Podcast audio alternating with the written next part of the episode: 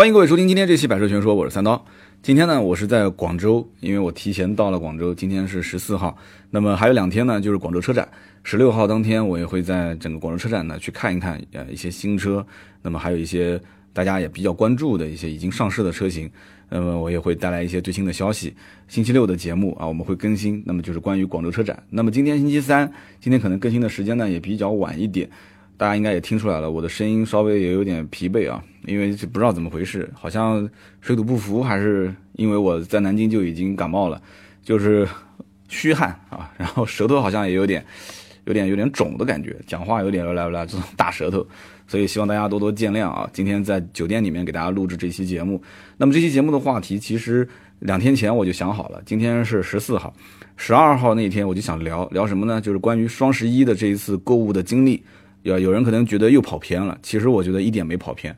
我整个在购物的过程中，我就在想，你说汽车销售今年啊，大家一直在吐槽，包括经销商朋友，包括汽车行业很多的一些同行，就是媒体的同行啊，包括一线的销售，我的很多的以前的同事都在吐槽什么呢？就是说不好卖，车子太难卖了。但是我身边又有很多人要买车，大家知道买买车的这个业务，很多人也很支持我，每一天的咨询量都很大。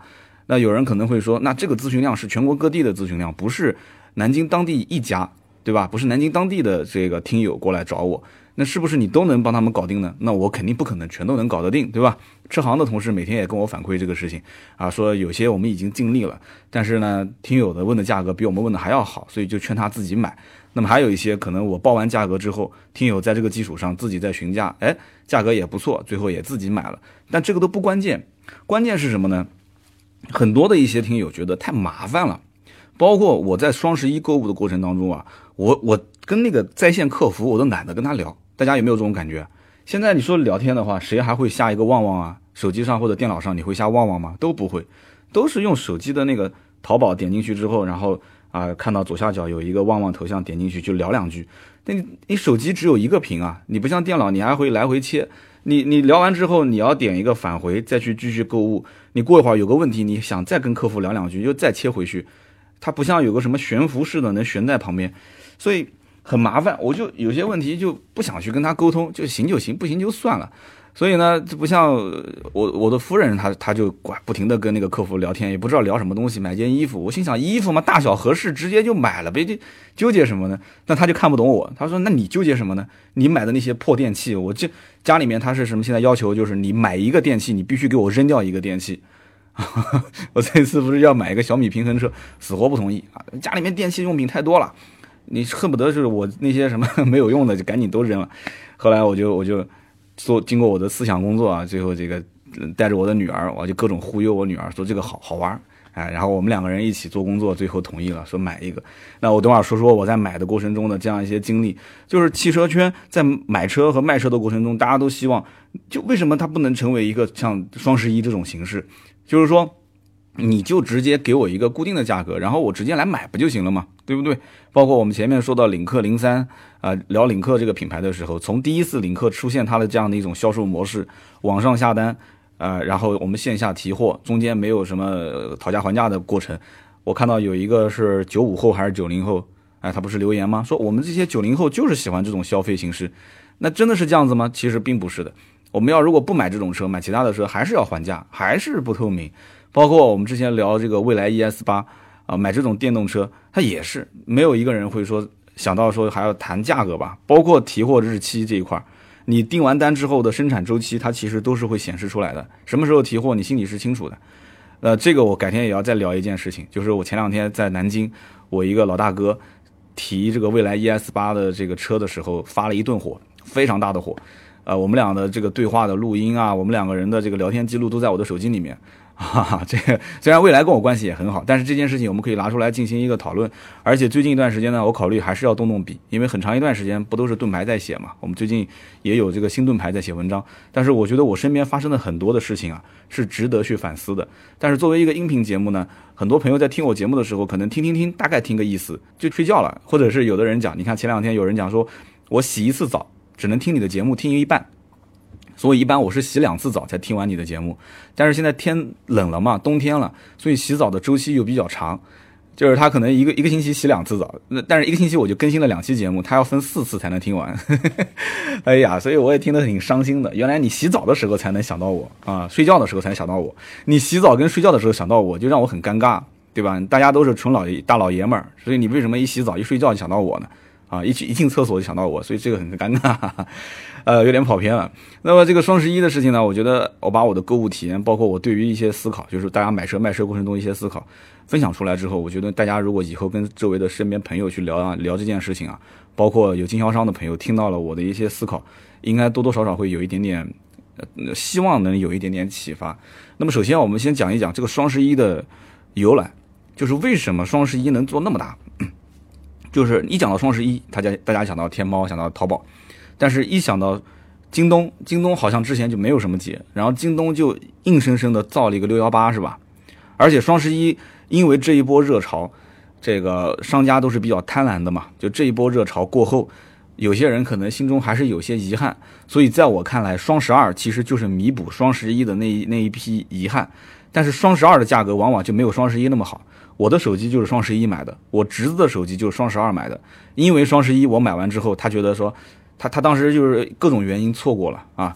然后他双十二买了一个也是苹果八，但是价格明显是比我贵好几百块钱。然后他就跟我说，真的特别羡慕你，说当时双十一抢了一个，那是去年的双十一。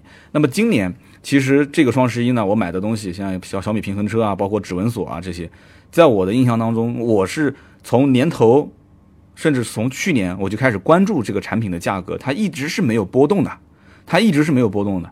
小米平衡车就那个九号平衡车，我相信很多人应该都买过，它的价格一直持续，不管什么活动就是幺八九九，基本上没怎么变，好像以前都不止，以前一千九百多吧。但是这一次，哎，有一次贴补之后，我就直接出手了啊，因为这东西毕竟它不是刚需，什么时候买都可以，什么时候用都行。那么双十一当年是怎么由来的呢？双十一其实最早就叫光棍光棍节，幺幺幺幺光棍节，对吧？光棍节这个日子呢，很很有意思，好像它还是一个良辰吉日，因为我身边有很多朋友结婚啊，都是选的幺幺幺幺，比较好记，因为结婚纪念日嘛，都比较好记，经常会出现，就路上看到很多婚车，它是一个结婚的日子。但是大家要知道，光棍节其实也是很多的这种光棍啊。自嘲的一个日子，就是在网上一到光棍节了啊，各种论坛啊，各种那时候要如果有微信啊，就微信群啊，包括微博啊，就是各种光棍就在一起自嘲的这个节日。什么样的人光棍最多？大家想一想，什么样的人光棍最多？有人讲光棍还要分人吗？其实是分的。如果像我这样的，就是我社交能力还算比较厉害一点啊，呃，这个也不怕刀嫂听见，就是说像我这种人啊，就是从小就是女朋友是没断过的，哈哈，那。其实，宅男和宅女就是不太善于在现实生活中表达的这一部分人，但是在网络这个世界，他能找到自己被认同的感觉啊！他打字打字特别快，写字特别厉害啊！在网上发表言论的这一些，就是在那种虚拟世界里面，他是他是 king，他是 queen，你知道吗？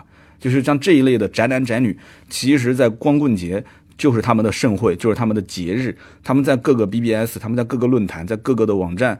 他们自己的那一小小块的虚拟的领地里面，他们就非常厉害。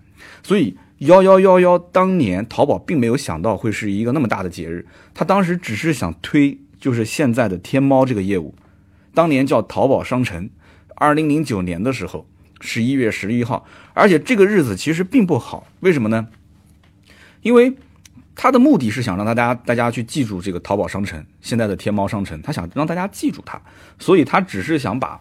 这个网上的这些商家聚集起来，我记得以前淘宝还做过一个叫叫聚划算还是叫聚什么的，反正就是你可以先打个审批，商家打个审批，然后告诉他告诉呃淘宝这是一个什么货，我要备多少个数量的货，然后价格统一到一个很低的，那么凑足这么多人了，大家就可以来呃聚划算，就有点像拼团，就像拼多多，所以后来这个活动就在十一月十一号。但是十一月十一号是传统零售业十一黄金周和十二月二十四还是圣诞节？就十二圣诞节是十二月几号？就是在这两个节日中间，就是前不够后不够，就是前不顾后不够的这种感觉。因为大家十一黄金周该消费已经消费掉了，对吧？那人嘛，手上钱是有限的。大家觉得说十一这个节日嘛，传统的实体店的消费都在打折，那我该买就买了。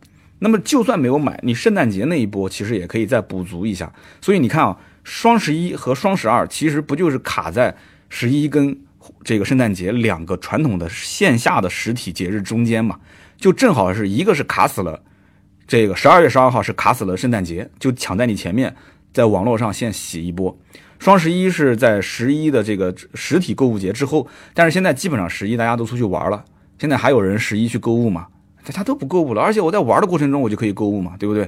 所以当年的零九年的十一月十一号，天猫没有想那么多，当时淘宝商城就是考虑到它不是快要进入冬季了嘛，给大家去做一些这种啊单价比较低、购买频次比较高的标准化的商品，就是一些冬装啊这些冬装，我来做一波促销。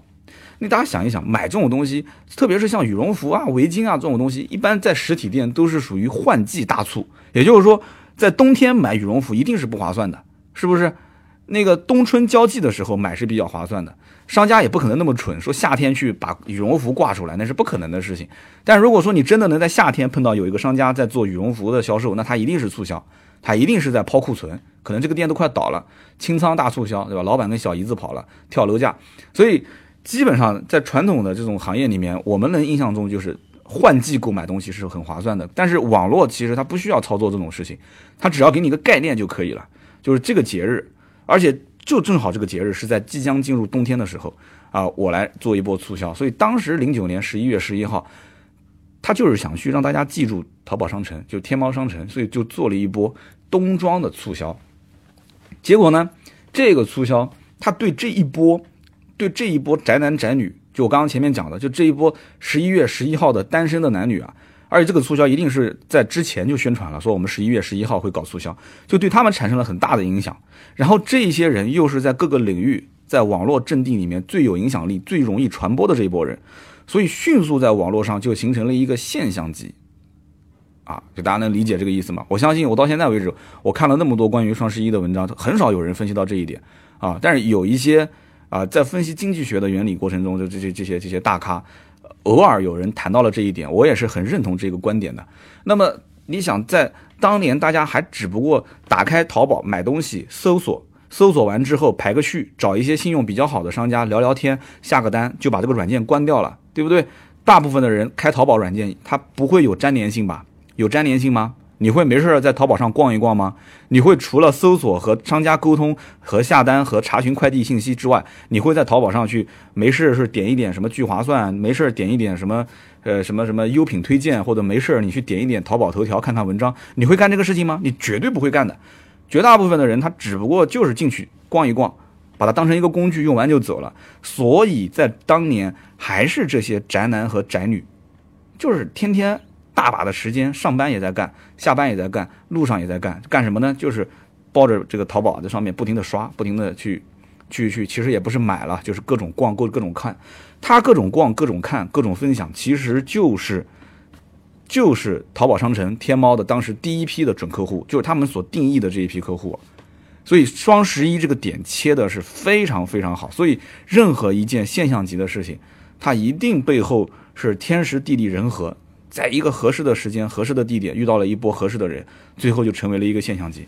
天天泡网络的这些人，一定是宅男宅女，对不对？天天泡淘宝，然后还能去看到当年的这种淘宝商城。他既然淘宝想让别人记住他，说明这个东西很多人是没有关注他、没有记住他的。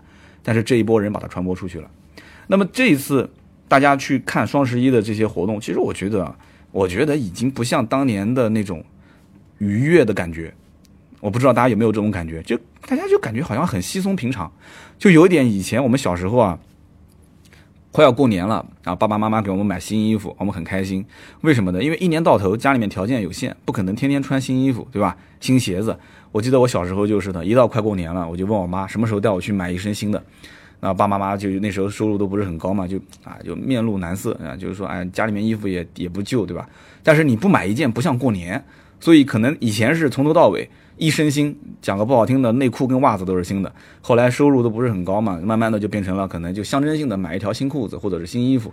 那后来慢慢的，等我们开始，就是随时随地可以买到一些新的衣服，一身新都没有问题的时候，你过年你会在意这些吗？我都记不得我多少年过年穿的都是一些很随意的衣服了。所以，双十一今年给我的感觉就是这样子的，就是大家默认今年，大家都默认今年的双十一的价格一定是全年最低的，所以我只按需要来买，而不像当年我就会哇一看这个也很便宜，那个也很便宜，大家都很兴奋，生怕错过了，所以这就是我们要讲的第一个关键点，就是大家都是默认今年是全年最低的，但是这种默认是谁给的信任背书？大家一定要想一想。有人讲是马云马爸爸给的，不一定，不一定是他给的，他其实是你身边的、你们单位里面最喜欢咬舌头的那一部分的，这个什么前台啊，或者是平时工作比较闲、喜欢八卦的啊，这一些宅女啊，就是家庭妇女，呃，也有可能是你身边的某一个，你感觉他平时好像不是很看重钱，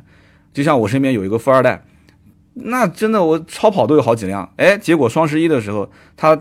团了一个什么东西啊？就是那个呃，《灌篮高手》里面的那个樱木花道的那个鞋子，就是反正我看就是也挺帅的那个鞋子，哇，说这个是限量的，当时团到了，我，开心的不得了，又是发朋友圈，又是又是又是各种炫炫耀啊，就这种，他很开心，因为他默认就是双十一在这个节日里面，我所想要的这个东西，它一定是全年最低的，或者说是它一定是限量的，对吧？那么第二个关键点就是错过就错过。错过就错过，价格就恢复了。其实这个和第一个点也是很关键的，这就是一个契约的精神。那双十一既然说这是全年最低，双十一既然能保证你的价格是非常便宜的，超出你的预期的，对吧？他就比方说这个东西是幺八九九，平时卖，那今天我双十一的价格他先不公布啊，你可以先付个一，昨去年是玩一个是先付一个叫什么？就预预定的定金吧，好像是大概这么个意思。就是你之前不付，你当时你是买不到这个价格，他给你个幺七，后面是叉叉，啊，或者就是一个一后面叉叉啊，所以你就你就会心里面有一种悬念。每个人对未知的东西都会有一种期待，对吧？有一种好奇。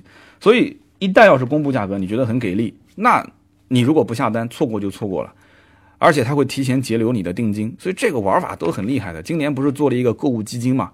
就是你要用天猫的积分四百，呃，就是满四百扣满四百减五十，但是你要用二十个积分去抽，我没说错，应该是二十积分去抽。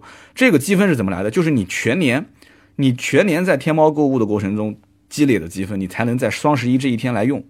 啊！我当时我老婆抢过我的手机，我以为她想检查我手机。她说你在干嘛？我说我在看淘宝。哎，我来我来帮你，我来帮你啊！你知道手机这个东西秘密还是比较多啊。她说我我说啊这怎么回事？我老婆说干什么？这手机不能看？我说能看能看啊！拿过来之后，她说你一定要去选这个东西，你知道吗？这叫购物基金啊！购物基金点进去之后，你一定要怎么样怎么样？她跟我解释啊！我说你不说我都不知道啊！这叫购物基金，所以。错过就错过，就不可能再有了。所以他这种玩法就不停的让你跟他之间形成关联度，要让你要让你跟他这个平台之间，在不是双十一的时候也发生一些关联。你每一次购物，你会想到这一次其实我是在为双十一的那一天去积攒，积攒我的这个未来的获得的这么一些啊利益点。所以错过就错过，价格说恢复就恢复。那么这件事情，我们想一想，在平时买卖过程当中啊，包括我们买车的过程当中会遇到吗？经常会遇到，是不是？但是往往就不是这样子的，往往就不是这样子的。人其实不怕买到贵东西，贵的东西啊，它的唯一的缺点就是贵；便宜的东西呢，它会有各种缺点，对不对？便宜的东西它一定是各种缺点，但是贵的东西只有一个缺点，就是它一定是贵的。而且我们以前也说过，这个东西贵不贵，其实不是在它在于它贵不贵，而是在于我们自己，是我们的收入还没到消费这个东西的层次。哎呀，这一说这个就扎心了啊，有点扎心了。因此呢，这个东西虽然价格低。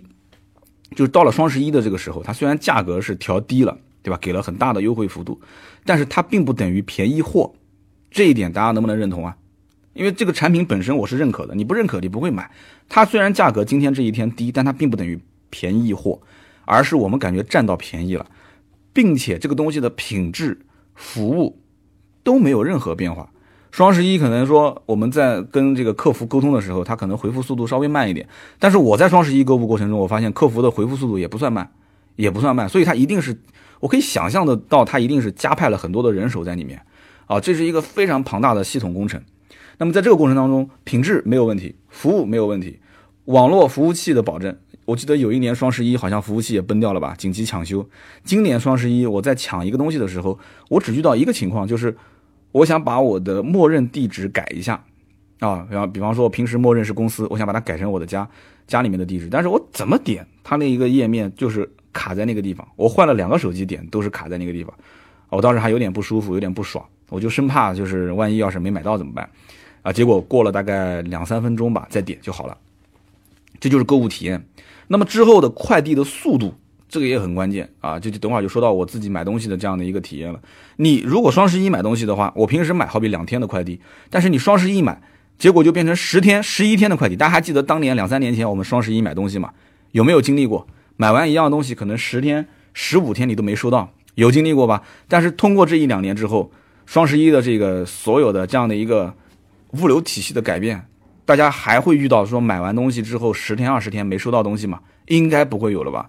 前一段时间，我我在一个群里面，因为我平时也需要有一些人来兼职，我在一个这个大学兼职群里面，我就一个月前我就看到了，他就一直有人在里面发，呃，双十一兼职送快递，呃，八十一天，还是一百一天，还是一百五十块钱一天，好像是越到双十一这个价格越高。完了之后，就是招这些大学生啊，去帮忙去送快递啊，就是兼职嘛。所以这里面的所有的速度的响应反馈。就涉及到它整个一个体系是否能完整的去运转，啊，我们之前在盾牌的朋友圈里面，就是无意之中啊，我们做了一些这个，我说我的靠枕啊，就是坐垫靠枕，感觉挺不错的。大家说，哎，三刀你能不能帮我们团一次？我们找你买。结果呢，哎，我就阴差阳错的就把这个东西给做了一下。但是这里面我们也会体会到这一套系统的流程也很复杂，也投入了很多的精力啊。所以，我现在是暂时先停一停，我们自己在反思和总结。大家也可以关注一下我们微信订阅号的文章。我最近最近会出一篇这样的文章来反思和啊做一个自我批评，说一说我们在这过程当中发生的一些错误的事情和我的一些反思，包括我们的听友和我之间的一些沟通和交流，甚至有听友跟我是面对面的沟通和交流，我来给大家总结一下，好不好？我们经常交流交流。我觉得订阅号应该是做这样的一件事情，就是三刀和大家之间的一个互动和交流的平台。而不是说订阅号写一些这种随大流的文章，没有观点的文章，然后十几个平台同时去去更新和分享，我觉得这个模式是不对的啊。所以有兴趣的话，朋友们可以关注关注啊，微信订阅号“百车全说”，最近我的文章会陆续上线啊。那么我我分析最后一点是什么？就是消费者，就是我们在买东西的消费者，买车也是也是消费，对吧？上淘宝买也是消费。消费者他其实知道一件事情，就是价格低的根本原因是。数量的庞大，啊，是数量的庞大，也就是说，它有这么一个平台聚集了这么大的流量，并且把这个流量进行了变现，所以每一年双十一过后都会公布一个数据啊，说今年营业是多少个亿，几百个亿啊，怎么样怎么样？你几百个亿还是怎么样？其实这个东西都不关键的，为什么呢？这数字是你报的，对不对？我又不是什么财务财务公司，还要查你的账，是不是？你要敢少交一分钱，那自然有人会来找你的麻烦，是不是？但关键问题就是。消费者知道我们能买到这么低的价格的原因，就是因为它的数量的庞大。我曾经解释过关于汽车团购的这件事情为什么不靠谱啊？为什么不靠谱？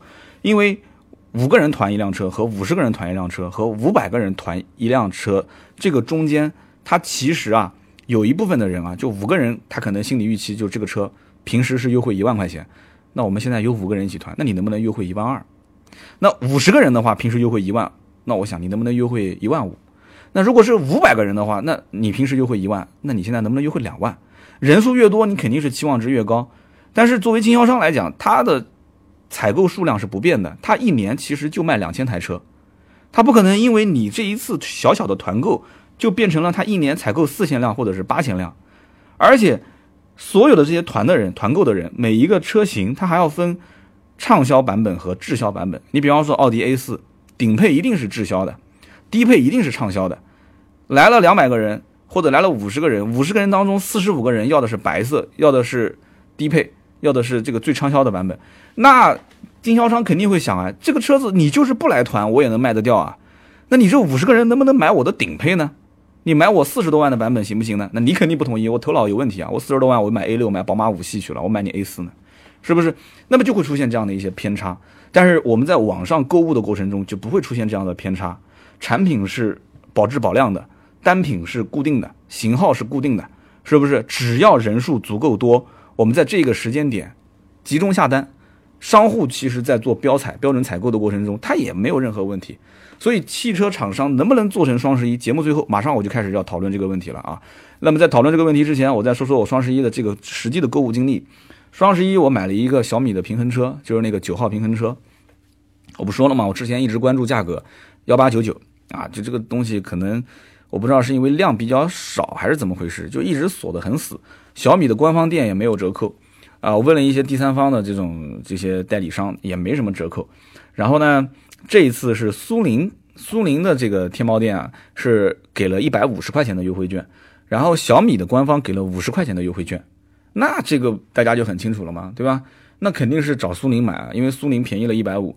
但是呢，其实我看到小米的销量也不算小，所以这就是一个心理预期的问题了。有些人会觉得说，不就差一百块钱嘛，纠结什么呢？对不对？我少了五十块钱也是占了便宜了。我当时就在想这个问题：为什么苏宁优惠一百五，小米优惠五十，但是小米好像销量也很大？原因就在于很多人就只认只认同这种纯正性。官方的纯正性啊，原版原装的这种，就像我之前那个索尼的就是 WR 一千的那个蓝牙耳机，当时我在出去玩的过程中，不是挂在脖子上面嘛，然后那个耳耳朵套子掉了，耳塞的那个耳塞套子掉了，我当时又问了卖我的这个耳机的老板，我说这个耳塞套掉了，这个呃找你配一个原装的要多少钱？他就跟我说了，他说这个我这边配，呃。我不做，为什么呢？因为这个价格比较高，索尼的配件都很贵。他说你要如果想配，你去守索尼的售后。我说就为了这么一个东西还要跑索尼售后，太没必要了吧？他就跟我呵呵的笑。他说其实根本没必要，在你的那个盒子里面就有大中小各种标号的耳朵耳塞套。你要如果不介意，你就用那个送你的。我说我的盒子里面有吗？他说有啊，你就去回去找一找。完了之后，你要如果不介意就用那个，或者你就上淘宝买。淘宝这个东西多呢。几十块钱，二三十块钱包邮就能买好几个，然后我当时就笑，我说哦是这样子的，我说那你你这边就是掉这个东西多不多啊？他很多啊，很多啊，而且很多人他就要原装的，其他的一律不要。所以所以你看，这就是有些人他要讲究，我曾经说过的这一个点，就中国人讲究什么？讲究这个东西的，就是它的这种延续性啊，它的这种传承，它就要一定要一定要讲究这个东西的原装性。但是后来我我用了一下那个耳塞套，我用了一个副厂的，不是原装的，哎，感觉好像静音的效果就不是特别好。后来我就发现，每个人啊，其实你这个耳塞套的这种软和硬和大和小，其实对于你的这个耳朵塞进去之后的这种隔音效果还是有一定的影响的。那这个又又跑偏了吧？我们还是拉回来讲，就是讲什么东西呢？当时苏宁优惠一百五，小米的官方优惠五十。对于我来讲，我能接受苏宁，为什么呢？因为我是南京当地人，对吧？苏宁就是从南京出去的，我知道苏宁是不卖假货的，苏宁的东西肯定你对于这方面是不需要有任何疑问的。那么小米跟苏宁之间既然有合作，苏宁每一年只只要是搞购物节、搞活动，那种补贴是非常厉害的。我去年这个苹果八 Plus 的手机也是在苏宁的官方店，就是天猫店上双十一抢的，据说是补了一两个亿吧。补贴这个价格，那么其他的任何平台上看价格都没有它那么高，所以因此当时我看到苏宁优惠一百五，我是毫不犹豫直接就付钱就下定金了。那么是不是我要的东西都能打折呢？在双十一呢？也不是，我当时还看了一个我们拍视频用的一个设备，当时我就问这个老板，我说你双十一怎么不跟着促销啊？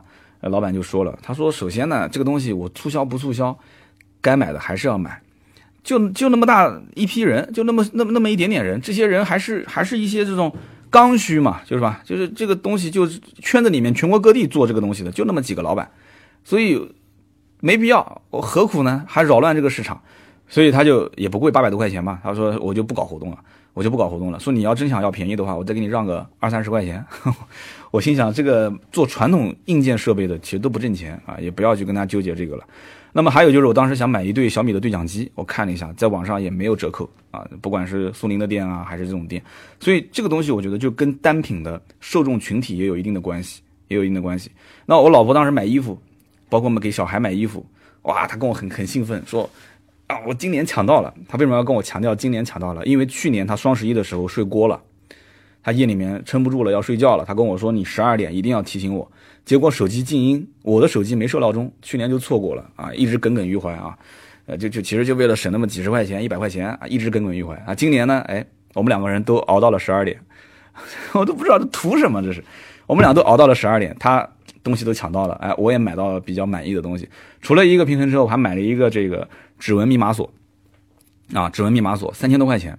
我当时看了好多家，也是啊，三千多块钱，基本上不双十一的时候，大家打折都是在两千七、两千八上下。那么这一次双十一之前说大概两千三百多，我已经可以接受了，我已经可以接受了。然后后来哎，又给了一个什么购物津贴，然后这个老板很有意思，这个这个老板就是这个在线的客服啊，他始终让我先付钱。你要知道，就越是你让我先付钱，我的心态是逆反。就是我就问他，我说那你这让我先付钱什么意思呢？那万一要是双十一晚上十二点价格变得更低怎么办？他说不会的，他说你不会的，你就双你就在十二点之前付，我们十二点之前是可以用那个七百块钱的抵用券的，十二点之后我就统一调价，七百元的抵用券就不给用了。啊，所以你要如果是现在能付钱，我再给你调低一百五十块钱，就变成了两千一百五。哎，我当时就一直在想这个问题出现在什么地方。其实我想了想，就是什么，大家都在节流订单，能理解我意思吗？就是你买同样一样东西，可能你购物车里面有两三家，你到了晚上十二点，你会看这两家同样一个东西谁调的价格更低，对不对？往往在那一刹那，有一些老板会丢单，所以他要提前就节流，就像我们卖车一样，十一的活动，你要如果真的是等到十一的那一天再把优惠政策放出来。黄花菜都凉了，所以很多人在问我说，九十月份哪个时间段买车比较好？我都推荐是在九月初到九月中旬，因为十一的政策基本上在九月初到中旬啊，各家经销店已经提前已经安排好了，要抢别的店的订单，提前截流。所以我就问了那个客服，我说你们是不是就是为了怕订单跑掉了？他说是是是，有这方面的考虑。所以后来两千一百五嘛，我当时就把这个单给下了。下了之后，到了双呃，就双十一的就凌晨十二点一过，我开始就去看他的那个店的价格。那个店的价格就是他调低到最后的价格是两千三百五，啊，就是比之前双十一的价格还略贵一些。但是我相信他这里面加上购物津贴的补贴什么的，基本上也差不多在两千二上下一点，啊，所以也不至于说夸张太大。真的有那么夸张的话，那双十一的平台肯定要来找他麻烦的，对吧？你不能这么玩。这里面，所以你看，越往后大家都在往前赶，都在不停的抢客流，啊，所以最后就讲一讲这个物流的保障问题。我当时买的这几样东西，其中最快到我手上的就是这个小米平衡车，为什么呢？因为它是苏宁的这个自己的快递，叫苏宁苏宁物流。大家都知道，这个苏宁在南京是老老老老老本营啊，就是这个老家大本营，所以当时一下单的时候，它就显示说这样东西。明天就可以到，十一月十二号就可以收到。我当时觉得有点夸张，我心想这可能是默认的吧，就是大家任何人下单都是默认十一月十二号。但是等到等到我明天收不到货嘛，他可能到时候他会又会变成说预计是十一月十三号到，所以我也不计较这些东西。结果第二天的大家听好啊，是第二天的上午九点，因为我平时早上起床比较晚，我九点正在刷牙洗脸，我老婆已经上班去了。我夫人打电话给我，因为所有的这些快递的信息都是留她的啊，因为我平时我也没时间收快递嘛，我就问他打电话给我，他说这个有个快递，我说怎么这么快就有快递了？他说是一个比较大的东西。完了之后呢，就是快递公司的人就问在不在家，就一个小时之后能到。我说不不不，一个小时我就去公司了。他说那就晚上送。我说不也不要晚上送，你把电话给我，然后我就打给这个快递公司，因为快递基本上都是在我们小区附近。后来他给了我一个地址。然后我一听这个地址就很很近嘛，就是我顺路，我就顺路去了啊。当天我就过去，我就把这个啊一个很大的一个平衡车，我当时想平衡车能有多重呢？我这后来我就后悔了，真的是很重啊，非常重。我就把它放到我的车上，然后我还从从地库然后拿到我们公司，在公司里面那一天啊玩的很开心啊，非常开心。所以这就是物流保障，然后整个的一个体系的这样的一个。平时买和双十一买都没有任何问题，你才能对于你的整个的消费过程有一种愉悦的感觉，占到便宜了，服务又没有任何的变化。那么听了这么多了，有人讲说这期节目跑题跑得太严重了，从头到尾不聊车，从头到尾没聊到这个汽车消费。你不要着急啊，就最后的最后，我们就说一说为什么现在的汽车经销店、汽车经销商他就做不了这样的双十一的大型促销活动，而且能让老百姓把钱守在自己的口袋里面啊，就等着这一天来付定金。为什么就没有？我觉得首先第一个问题是，它就没有一个统一的平台来汇聚流量。有人讲说不对啊，有啊，汽车之家的流量不是很大吗？易车的流量不是很大吗？其实都错了。汽车之家跟易车现在其实渐渐的也对于老百姓啊也不信任了。老百姓现在都说汽车之家是什么？是车托之家，对吧？那，一车倒还好，但是一车其实现在也是没有人，应该很少有人会说在一车上面天天停留很长时间是讨论啊什么这个那个的。虽然我跟一车也是签约做视频的合作啊，那么汽车之家跟一车能不能把老百姓的定金聚集在平台上？其实他们当年都做过，一车做过会买车，汽车之家做过车商城，但是最终都没有这个能力，就是没有一个统一的平台能够汇聚这个流量，并且把它变现。因为它的骨子里就不是一个做变现的平台，对吧？你汽车之家的文章信息来得很快，车厂的新车试驾的信息来得很快，车评人都很厉害啊，出了很多有名的车评人，但是我就不会在你上面去消费，这就是一个最大的问题啊！包括天猫当年做汽车也是一样，我节目里面曾经也分析过啊，当时的这个天猫的这个汽车部门的老大姓汪啊，当时也是，呃，他亲口讲过这个话，就天猫就是做不了，他是绝对做不了汽车电商的。啊，这个如果对汪总产生了职业上的影响，这当然了，就我表示抱歉。但这个话你肯定是说过的啊，就是天猫是做不成汽车电商的，这是原话。那么为什么会讲这个话呢？其实这里面有很多的一些因素，有机会我也会在我的订阅号的上面写一些这个文章去分析分析啊。这里面一二三四五六的点，这是很多年前我亲口听到的这样的一些描述啊，亲口听到的描述，因为经常会参加一些这种会议，会听到很多人的分享啊。那么私下我们也会听到一些在台面上不太好说的一些话，在一些饭局上啊，在一些饭局上，就大家现在看到了一些这种啊非常厉害的，甚至在纳斯达克啊，或者是在这个某些地方都已经上市的这些企业，我曾经也在某些大型的饭局上啊，私底下也听过这些老板讲过的一些话，这些话其实比在台面上说过的话更具有影响力，你觉得对不对？他们这是心底里的一些话，特别是那个酒喝多了以后。哎呀，你别管是什么身价几十个亿、几百个亿，桌子一拍，那个话那才是正儿八经的心里话，那个台面上都不是正儿八经的心里话，知道吗？现在就是首先，所有的汽车，你甭管它经销商集团有多牛逼、有多大，你甭管在当地开了十几家还是二十几家经销商，这都算什么啊？全中国开几百家经销商的店的都多了去了，对吧？什么中升集团、永达集团，什么庞大集团，像东东三省，包括西部地区，还有当地的一些。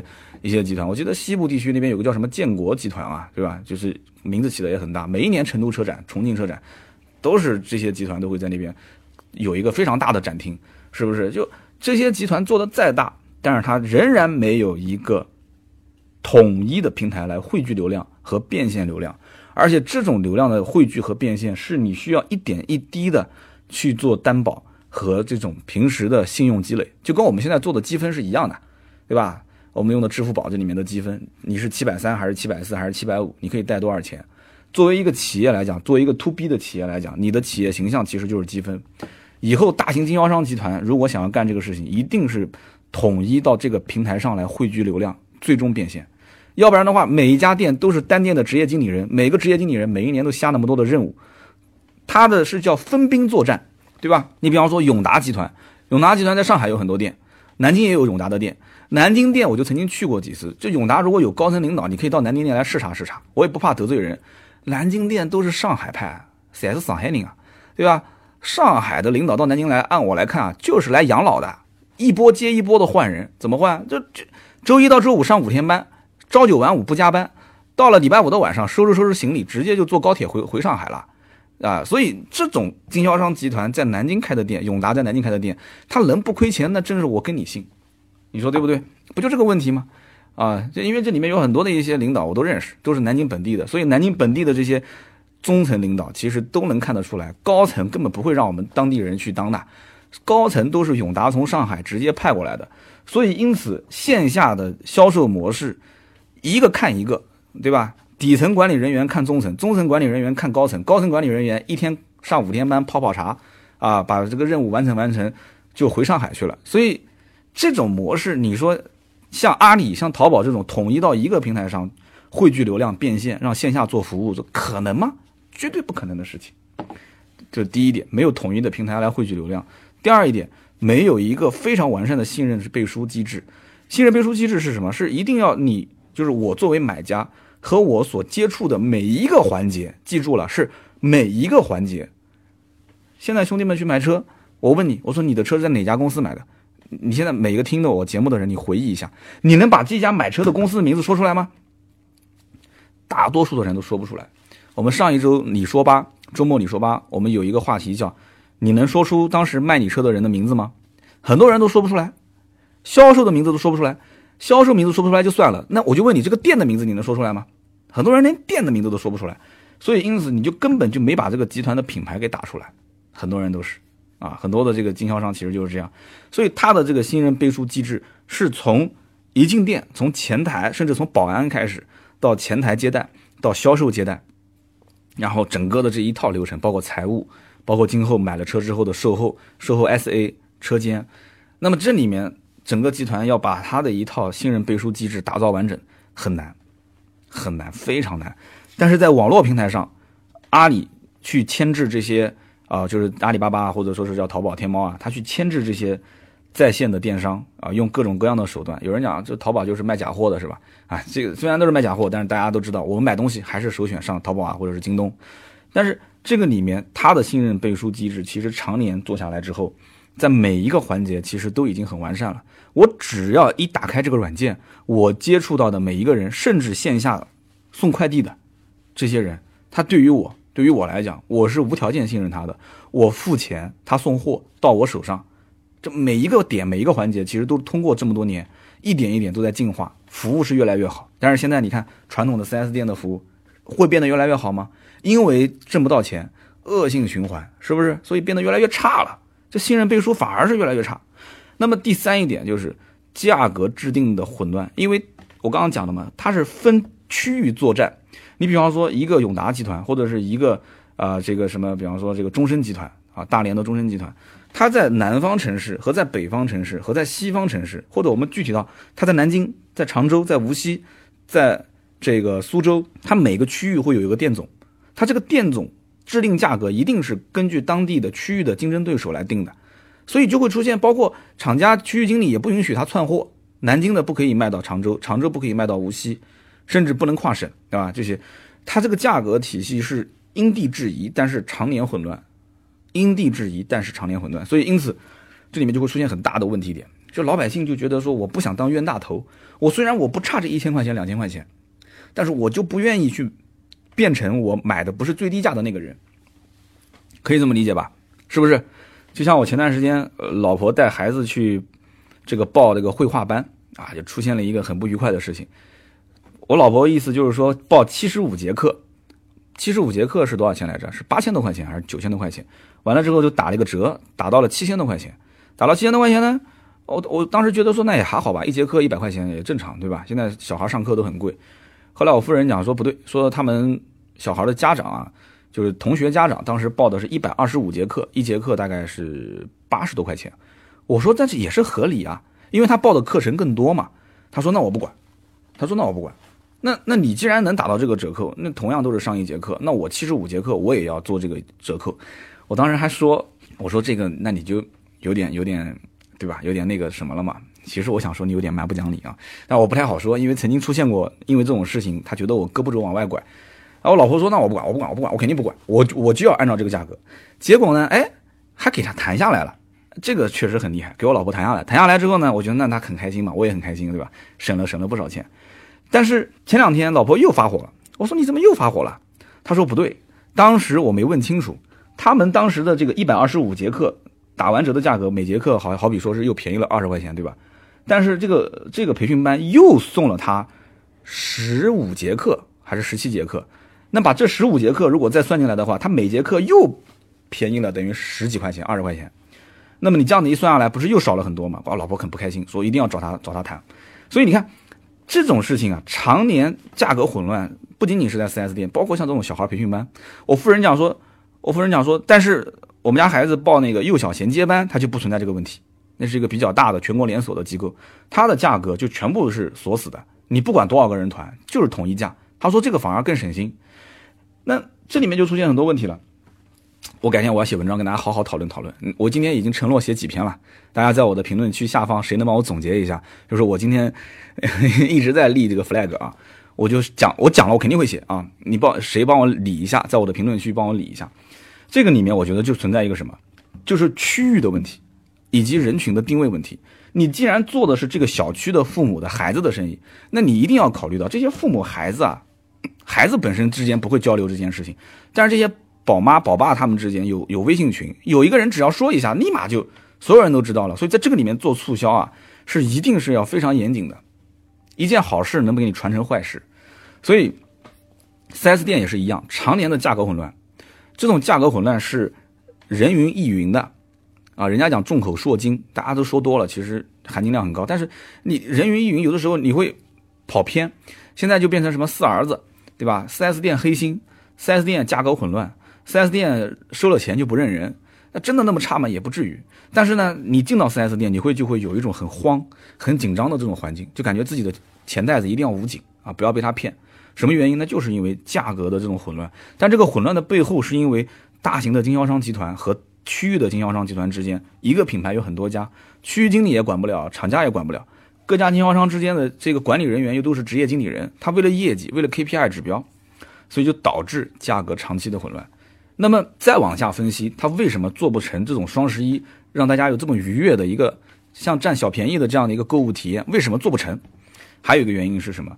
是它的附加条件导致它促销的复杂度、促销的难度就会非常的大。什么叫做附加条件呢？你想，你买个车。如果平时只是用，就是付钱提领提这个裸车直接提走，那做促销我觉得难度就不大了。但是现在大家买车都是裸车吗？那肯定不是的，大家买车都会附带上牌费啊、出库费、附带保险、附带买装潢啊，还有什么？还有很多很多一些东西啊。那么在这种附加条件，你二手车置换啊，你叠加的条件越多，它的新车的优惠价格越高。那我就问你，你将来如果在统一促销的时候，你怎么定价？是不是这个问题？我如果买个房子，它就在这个位置，这个位置的均价，好比说就是四万五，那么这个房子又是一个品牌的开发商，他卖个五万五。如果说政府不限价，我觉得我能理解，对吧？我能理解。那政府要限价四万五，那我觉得我要是如果这个价格买了，我就赚了，因为二手房的行情至少是卖到五万五到六万，它因为政府限价，所以就摇号四万五，那我能接受。但是车子就不是这样子的。这房子买完之后就没什么东西了，有什么东西呢？就办办个房产证，你后面你就正常入住，你就直接交物业费不就行了吗？车子有一系列的附加条件，我买个小米平衡车，我也不需要跟他有什么沟通啊，买回来就用就行了嘛。我要如果买一个这个门锁，买门锁那个人很会说话，指纹锁，他跟我这么讲，他说，他说我，然后你在哪个城市？我说我在南京啊，南京什么地方？我就把小区名字发给他，他说哦，他说这个小区我们安装过很多，我给你派一个十年经验的。老师傅过来给你安装这个门锁，啊，这个听得我心里面就很舒服。虽然我也知道他这个一定是个套话，对吧？他就来个小伙子，可能三十岁、二十多岁，他跟我说十年老师傅，那我也得信啊，啊，对不对？来个二十多岁的小伙子说十年的老师傅，那那也许他初中没毕业就出来干活了呢，也有可能啊，对吧？其实心里个安慰嘛。但是在买车的过程当中，这么多的附加条件，而且这些附加条件还不是说因你的经销商的意愿而转移。这句话怎么理解？保险的价格能因为你是一个大型经销商集团就便宜吗？不可能，或者说返点可能会有多有少，但是它的体系定价它一定是一样的。保险的那个出单的那个打保险单的那个系统，它价格出来一定是一样。你至于你要返多少钱给客户，那是你的事。那么贷款手续费，贷款手续费这是一个盈利项目，它是一个周边城市的统一行情，三千还是五千，三个点还是五个点，包括装潢啊这些，其实。心照不宣的，这都是盈利项，所以在这种基础上，附加条件就导致它的促销难度很大，促销的这种复杂性就很大。所以，如果想将来成为一个统一的平台，汇聚流量，然后把价格统一到，然后有这种双十一的大型促销爆发式的增长，它一定是把这个东西剥离出去，能理解我的意思吧？剥离出去，买车就买车，这些是服务，这些服务应该是统一到一个第三方公司，或者是这家。大型经销商集团成立的第三方公司，在这个里面，通过客户的意愿，通过销售的引导，想买就买，不想买跟我的价格体系是不相干的。把这些事情剥离开之后，有了信任背书，有了大型平台的这个流量的聚集，才有可能促成这种汽车界的双十一的时代到来，对不对？那么再加上这里面还牵扯到什么？就是一系列的售后服务。你买一台车，你售后还有包括什么贷款服务啊、上牌服务啊。对不对？你你甚至于包括有些人，他上牌什么东西都交给你了，你还要包括帮他拖车啊、办临牌，反正很多一些很很很细节的东西，这里面牵扯的人很多。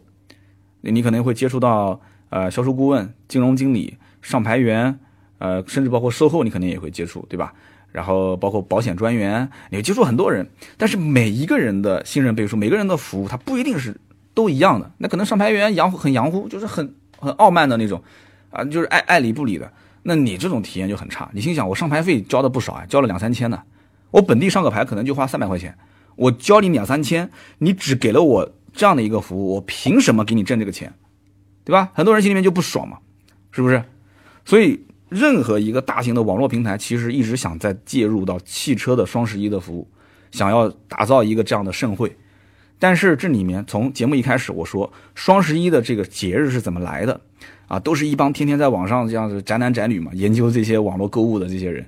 那么，汽车又是一个单价比较高，而且购物频次又比较周期比较长，购物频次很短。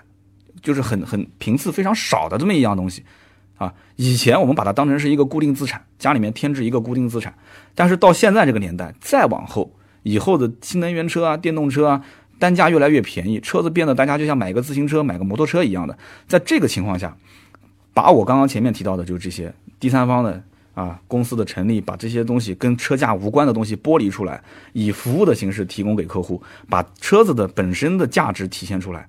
它的价值和它的价格形成一个直接的关联，不要加那么多附加的东西。那个时候，如果有一个统一的平台来汇聚流量，再形成一个这种双十一、双十二流量变现，我觉得就非常非常容易了。好，今天真的我一口气也说了五十多分钟，嗓子有点吃不消了。说实话，很累啊，我经常在咽口水润嗓子、润喉咙啊。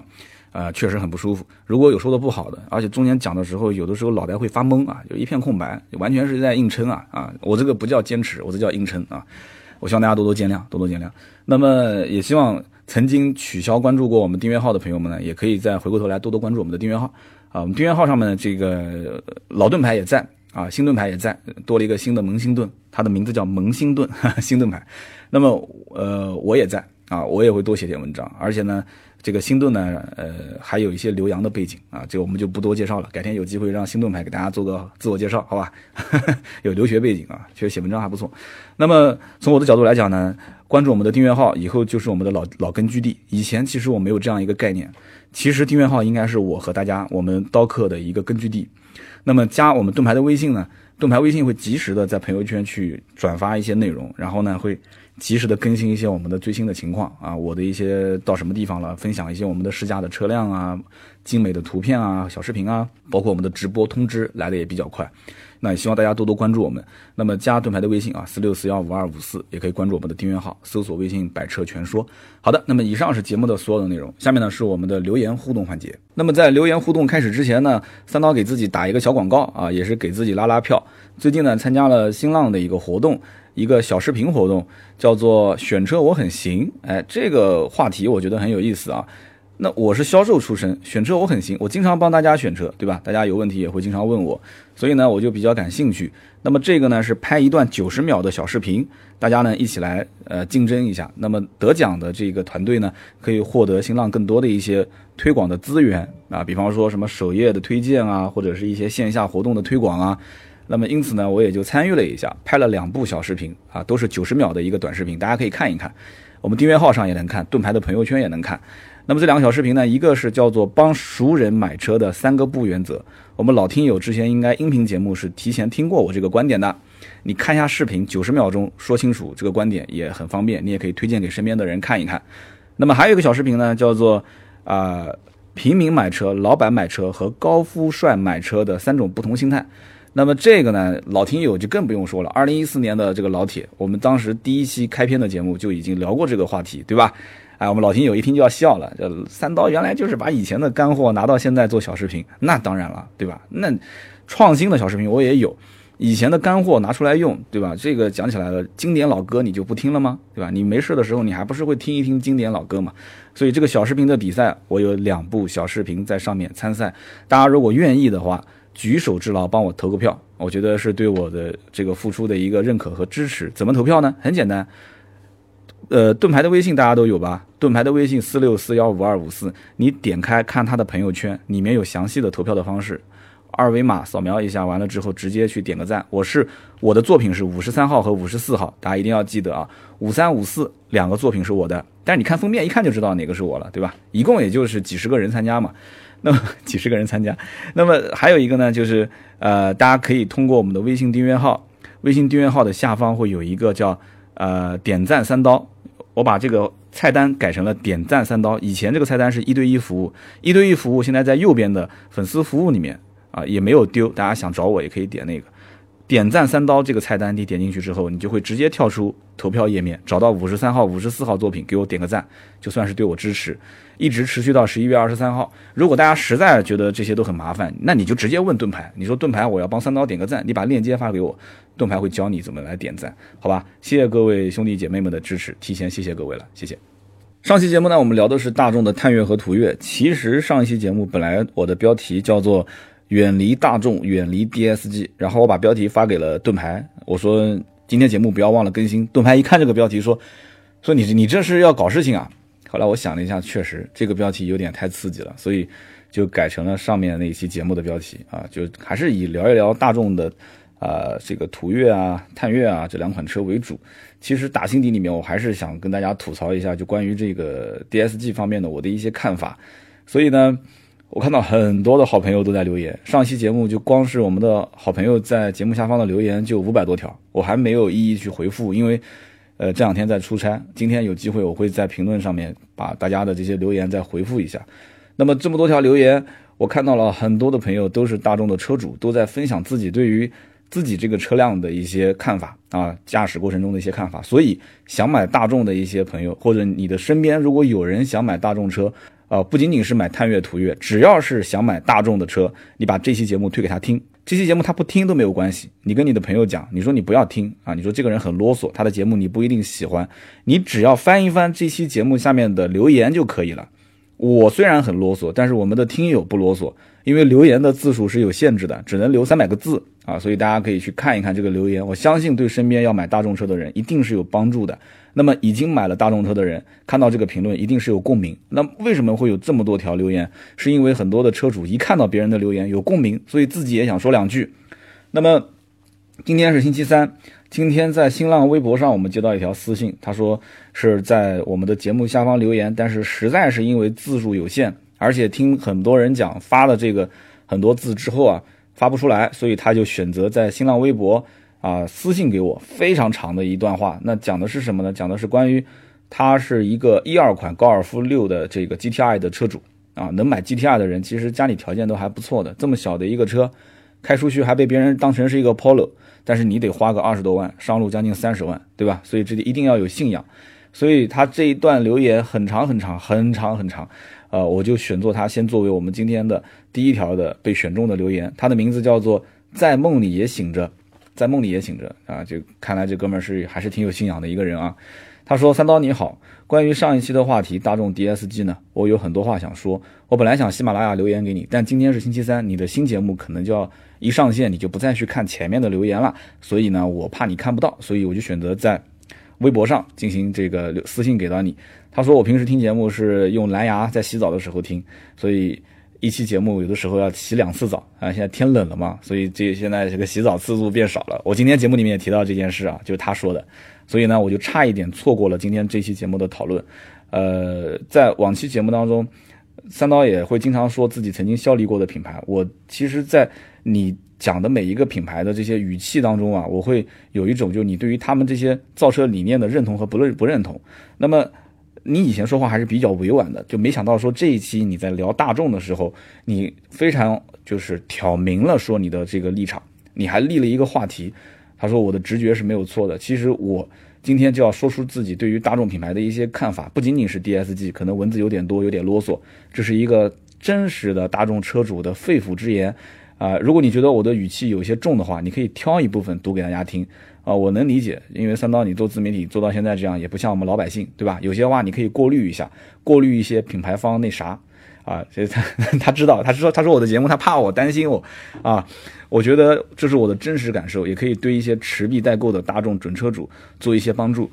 所以今天在读这条留言之前，我再次提醒各位啊，这条留言一字不差的全部读出，我绝对不会挑一些说一些啊。既然是老铁们非常信任我的，把留言写到我的平台上来，那第一个我从来不删留言啊，再攻击我的话我不删，但你人身攻击我肯定要删，人身攻击我是不允许的啊。那么这位听友洋洋洒洒，我估计可能有真的有有三四千个字啊，我语速也比较快，大家可以跟到我的这个思路稍微的。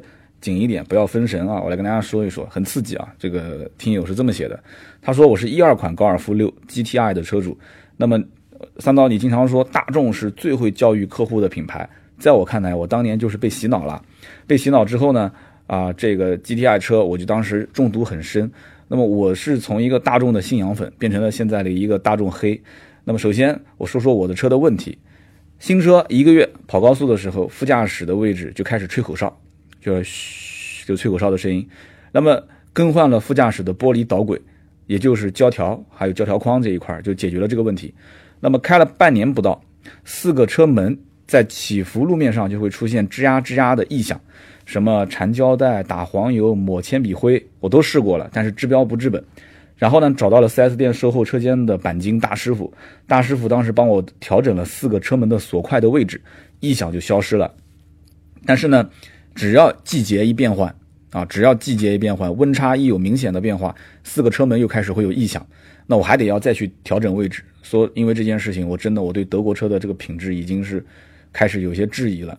那么一年左右，当时空调响，空调异响就是叽叽叽叽叽叽的空调异响，我告诉你，我的车上也有啊，也更换过两次鼓鼓机的问题。那么他说他的车呢，开车到点就是开车到怎么讲，就是开车到点熄火。开车到点熄火，关闭空调之后啊，他其实意思就是，开车到了目的地，然后熄火关空调之后，空调就会像哮喘一样，嘘，就是这个深呼吸的声音。我知道你讲到这个，我曾经开某一些车也遇到过这个问题，就是你一就是一到目的地把车机一关，对吧？然后你车子就会出现这个声音，对吧？我学的像不像？就是一关，嘘。就是这种声音啊，一个很长很长的，拖了很长的尾音，拖了很长的尾音之后才会关闭。他说我索赔空调膨胀，膨胀阀啊，索赔空调膨胀阀，后来解决了这个问题。然后呢，机电组的师傅跟我说这是一个正常现象。那么，所以我就对德系的这个品质再次感到震惊啊。然后呢，过了一个夏天，索赔完之后啊，过了一个夏天，结果又响，说我也懒得拆了，这个东西你知道的，就中控台这一块你拆了再修，修了再拆，越修越响。三万公里左右。三万公里左右，右后轮传来啃胎啊，就是就碾压轮胎的异响，异响的频率会随着车速的快慢同步。他说我当时怀疑是啃胎，还去做了四轮定位啊这些，结果都没有用，还是响，而且越来越响。我跑在路上，我有的时候都不好意思，我就怕别人都能听到我这个声音。后来呢，一检查说是右右后轮的这个轴承坏了啊，拆开来一看，轴承完全锈蚀啊，腐蚀掉了，锈蚀掉了。说真的，我当时就无语了，又更换了轴承，异响就消失了。那么在五万公里左右的时候，在低速原地打方向，会听到咯咯哒哒、咯咯哒哒的，很有节奏的声音，啊，很有段落段落感啊，这样的这个一个异响。上网一搜，又是一个大众的这个通病，平面轴承异响。那么后来我就更换了所谓的什么加强类的一些啊加强类型的这样的一些平面轴承，哎，不错，异响最后就消失了。那么最近我的车子已经快要到七万公里了。打方向又开始有异响，那这个明显不是平面轴承的那种异响，那种感觉和节奏感都不一样，这可能又是一个通病，转向机异响。说我都懒得去修了啊，平面轴承异响，转向机异响。好，我再说一说关于 DSG 的问题。他说我这个一二款的 MK6 GTI 用的是代号为 DQ250 的六速湿式双离合变速箱。我大概两万公里左右的时候，在我们的市区快速路路段，我在快车道上面正常行驶，车速大概在五六十的样子。突然之间，我的车子就失去动力了，变速箱出现嘎哒嘎哒嘎哒嘎哒的异响，然后仪表的档位显示一二三四五六乱乱跳，就是档位又显示乱跳，然后油门踩到底，车子不走，发动机的转速忽上忽下，就不听我的油门指挥。我当时心想，这个 DSG 啊，完了，肯定是出问题了。然后呢，这个事情被我撞上了嘛。前段时间我在录这个节目的时候，不说那个奥迪 A3 的车主也是嘛，突然就遇到这个事，就跟我说三刀，我打个电话给你，我的车中标了。他说：“哎呀，这个事情被我撞上。原来网上关于大众的传言都是真的。当时你不知道那个场面多丢人啊！一二年的时候，你想一想，他说我是在一个五线的小城市，五线的小城市，我开一个 GTI 那是非常的风光，就就稀稀有，凤毛麟角。风光这个词是我自己说的啊，他没有说风光，就是他说是稀有，凤毛麟角。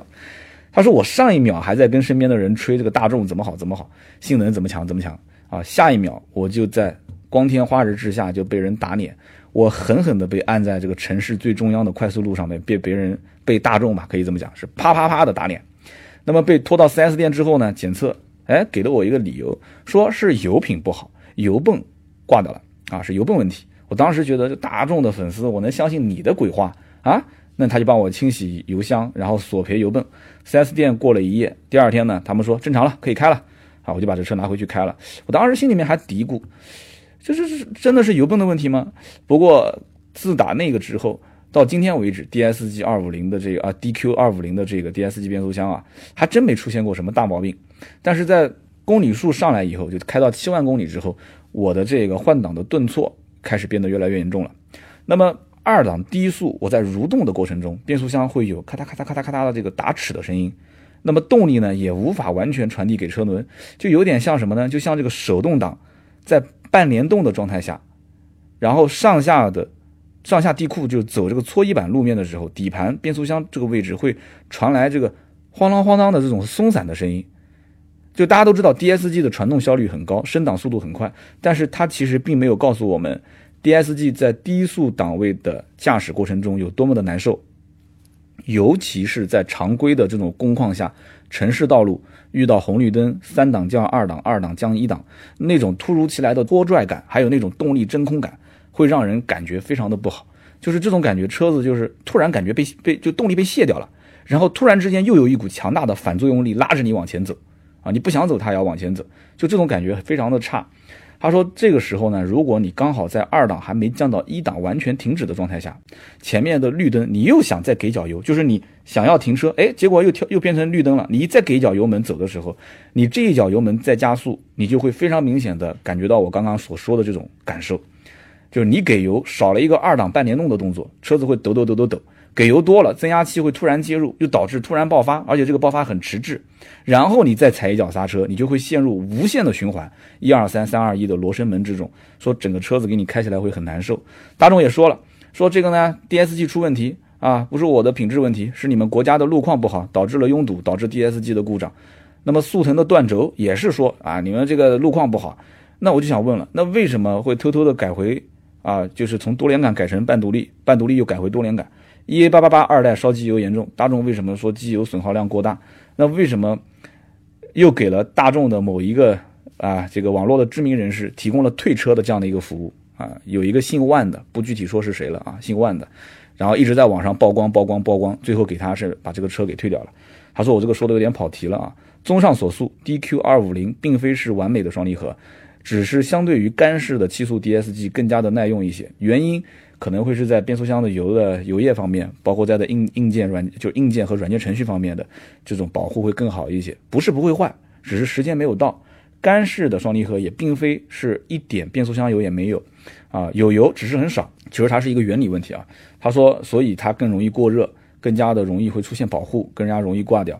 那么再说一说 TSG 啊 TSI 的这个发动机的问题，TSI 发动机。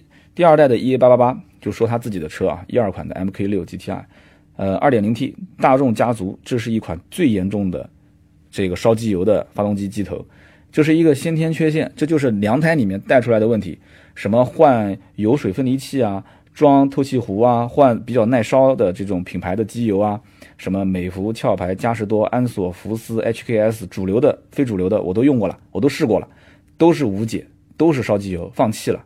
那么他烧就任他烧了吧，我后备箱就长期备个一升装的机油，那么我就做好，只要它亮灯，我就随时靠边去停车加机油的准备。我不跑长途，啊，也就是城市的一个通勤车、买菜车。跑长途，我家里面还有辆 CRV。他说提到这个本田啊，我也是想笑，说我现在是一个老款的 CRV，就跟三刀你之前的那个一样。他说如果我要是买一个新款的 CRV 多好，新款 CRV 是机油增多。我的高尔夫 GTI 是烧机油，两个车一配合，完美，这是一种自嘲啊！他说完美，他说，而且这个 EA88 的发动机呢，这个二代 EA888 说还有一个隐形炸弹让我很头疼。他说这个发动机代号是 06H 开头，这这一批发动机它的正时胀紧器，因为卡槽的这个卡紧槽的设计问题，公里数多了以后，它的磨损严重，会导致熄火之后卡死链条，无法回位。早上能启动会很困难，强制启动会把气门杆顶弯啊，气门顶杆给顶弯掉。我现在早上起来，我都会去听一听发动机有没有这个链条摩擦金属盖的声音就每天就跟福尔摩斯一样的啊，都要听一听，那么判断一下是否需要更换啊，或者是这个更改零六 K 的开头，零六 K 开头的这么一个加强型的正时张紧器啊，厂家不加强都需要我们消费者后期来加强。他说最后总结了一下说。哎，说三刀，我跟你讲，大众让我很失望，所以呢，我家里面那辆老的 CRV 一直没卖啊。你也曾经说过，你用奔驰 C 换了自己的这个 CRV，现在感觉很后悔。说我现在真的就是这样的一个人，所以我也不推荐身边人再去买大众的车。如果非要买，我只就推荐他们买这个自然吸气和六 AT 的老技术的车型。那么这就是这一位听友啊，叫做在梦里也醒着一个非常长的一条留言，但是我很欢迎这样的留言。如果大家也有。就是我聊某款车，在提到话题的时候，大家也有认同感。你也如果觉得这么大的、这么长的文字，你实在是没有地方去发的话，你可以直接在微博私信我，或者发我的邮箱啊，三刀汉语拼音三刀 at outtalk 点 cn a u t o t a l k。Out 就是汽车，talk 就是说话嘛，汽车脱口秀。三刀 at outtalk 点 cn 不是点 com 点 cn，你发邮箱给我。我们每期节目其实在下方也会有有注明我的邮箱啊，还有我们的联系方式。那么非常感谢，这是第一位听友。第二位听友呢，他是大众厂家的工程师，他的这条留言是点赞最多的，在我们的节目的下方，呃，第二多的吧。他叫大宝天天见。他是怎么说的呢？他说：“三刀你好，我是上汽大众的自动变速箱、自动变速器的一线员工。我可以不夸张的说，所有的七速干式双离合 DQ 两百有三分之一都有我做过的齿轮工件。在技术层面的问题，我先不讲，我就讲讲产能。二零一八年的二月份开始，一天啊最少是三千三百套变速箱一天。但是二零一八年之前，我们动不动就会放假。”我当时也很纳闷啊，双离箱、双离合变速箱的问题那么多，为什么产能就整个产能涨得那么多？就按他的理解，问题多应该是控制产能，那为什么到了二零一八年就产能又变那么多？他说这一台 DQ 两百的技术可以说只是德国人十五年前的技术，包括后来的湿式，啊，其实原理也很简单。那么这里面这期节目里面你说的什么 DQ 五百和 DQ 三八零和三八一之间的用材用料这方面啊，呃，他说我要再补充一下。其实加工工艺和原材料都是一样的，顶多就是齿轮比和电子元器件有一点区别。他说我自己也是大众车主，我是一三款朗逸一点六六速自动变速箱这样一款车。结果他不留言倒好，一留言下面人就说了：“你作为一个大众的工程师，为什么买的不是双离合，你买的是六速自动？”然后他又解释了一下啊，这个大家去看评论吧。那么他还有一条留言是这么说的，也是大宝天天见，就这个工程师他自己留的言，他说。我呢买一三款朗逸一点六自动，我为什么不买一点四 T？其实我也是想买，我也是年轻人，一点四 T 的动力更好，我也知道。而且我要是买大众的车，我至少比去 4S 店还能便宜一万多。但是我对自己能做出很就是很清晰的一个分析，就是我做出来的东西我很清楚，一三年的 DQ 两百是碰不得的，这是大众的工程师自己讲的啊，一三年的 DQ 两百是碰不得的，但是。哎，我也没说出你真名，而且我相信变速箱的一线员工应该有很多，也不是你一个，对吧？应该对你没有什么影响啊。他说一三年、一四年召回的变速器，呃，召回了很多很多批，他其实是这个意思。而且大众在采购爱信的六速的变速箱的成本上，其实是比 DQ 两百的成本要高的。他在跟这个我们的网友讨论的时候也说了，说采购爱信六速的变速箱成本是三万多块钱，三万多，但是自己的这个 D DQ 两百的变速箱成本只有一万多块钱。还有这个里面也跟一定的税率有关。啊，跟收税啊这方面有一定关系，就是成本上。那么其实每一台变速箱出厂之前都是经过严格的检测，有问题毕竟只是少部分。那么包括，的确是中国的这个路况跟欧洲路况差别很大，也有一部分的原因。但是呢，三刀你每一次提起双离合变速箱问题，我其实很难受啊，有点像，就像你是一个老师在批评我我自己的孩子一样。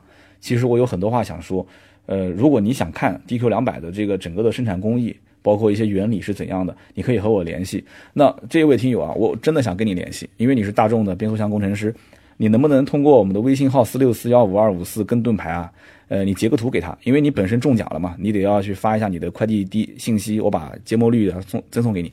那么你把你的微信号给到他之后，让盾牌通知我，我来加你一下啊，我想跟你呃索取一些关于这些变速箱的一些呃更加的专业的一些资料啊，我相信你应该是能提供给我的，好不好？我们俩保持一下联系。这是第二位听友，那么第三位听友叫做滚滚圆电台，那听这个名字，我相信应该我们是同行吧，或者说你应该是我的前辈，你可能是专业电台的，但我这种就不算什么，我都不好意思说自己是什么主持人，普通话也不标准，对吧？他说。三刀啊，这期节目你是不是录录下来是想去让三刀你这个刀嫂就给你换手机啊？他当然不是了，我，但是刀嫂手机确实跟我换掉了，我用了他的旧手机，他把锤子拿过去用了。然后他说，呃，作为一个听到最后的铁粉，我给几个意见，因为你也说了关于节目和公司未来的一些规划。他说，第一个，我给你的意见就是，百车全说以后发展成什么样，还是要看三刀对未来的一个预期。如果你小富即安。想做一下做做一家这种小而精的公司，小而精的团队，那你不如砍掉一些边缘化的节目，你专注于 FM 和社群化的运作。那么 FM 就电台可以导流，社群可以变现。那么第二一点呢，意见就是说啊，如果你要追求财务自由，你想这个不遗余力的去培养百说全说成为一个很大的企业、很大的 IP，那你可以选择再培养一到两个 KOL，KOL 就是意见领袖啊。他说：“毕竟你一个人做的内容覆盖的面是有限的，输出的这个能量也是有限的，那么观众的喜好也是不同啊。有人特别喜欢你，可能有的人就不喜欢你这样的一个风格。非常感谢这个叫滚滚圆电台啊，呃，我也当时开了一个玩笑，我说选一跟选二，你猜我选哪一个？那节目里面我也公开一下吧，我选一啊，我暂时没有选二的可能性。呃，我能力有多少我很清楚，人呢有的时候就要看清自己啊，然后我的经历。”包括我的身边的朋友关系、社会资源，以及我的家庭环境，其实很多都不允许我把这个公司做得太大。啊，曾经出现过啊，有有一些投资公司说能不能我投资你一些钱，但是一投资呢就希望我把公司放到上海。那么也有人跟我谈过啊，说我们能不能合作，但是希望能把公司放在北京。你想做汽车，不管是自媒体也好还是怎样，肯定首选是上海和北京啊。那么。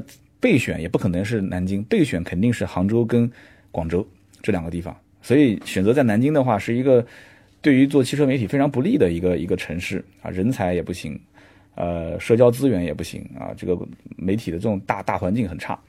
但是呢，这个因为家庭环境的问题啊，包括我还有一些车行的事情，所以我肯定是只能选择在南京。